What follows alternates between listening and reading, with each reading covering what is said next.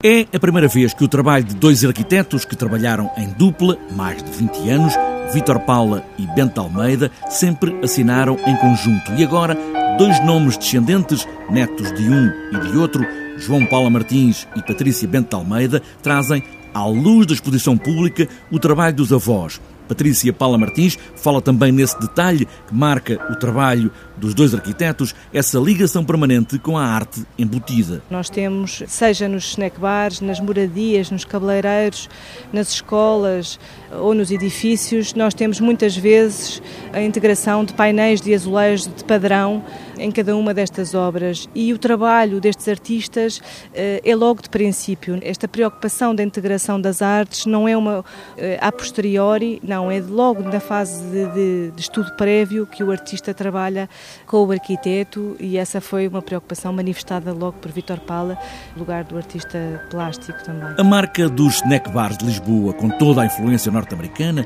ou os cabeleireiros, as moradias do concurso da revista Eva ou os edifícios de habitação. São mais de 700 trabalhos dos dois arquitetos, dos quais foi feita uma escolha para esta exposição. É uma marca da arquitetura da época, marcante também, diz Vítor Paula Martins, para olhar o passado, saber de onde vem afinal esta arquitetura de agora. Sim, é verdade. Os arquitetos hoje em dia interessam-se por uma arquitetura também que, de alguma maneira, é histórica.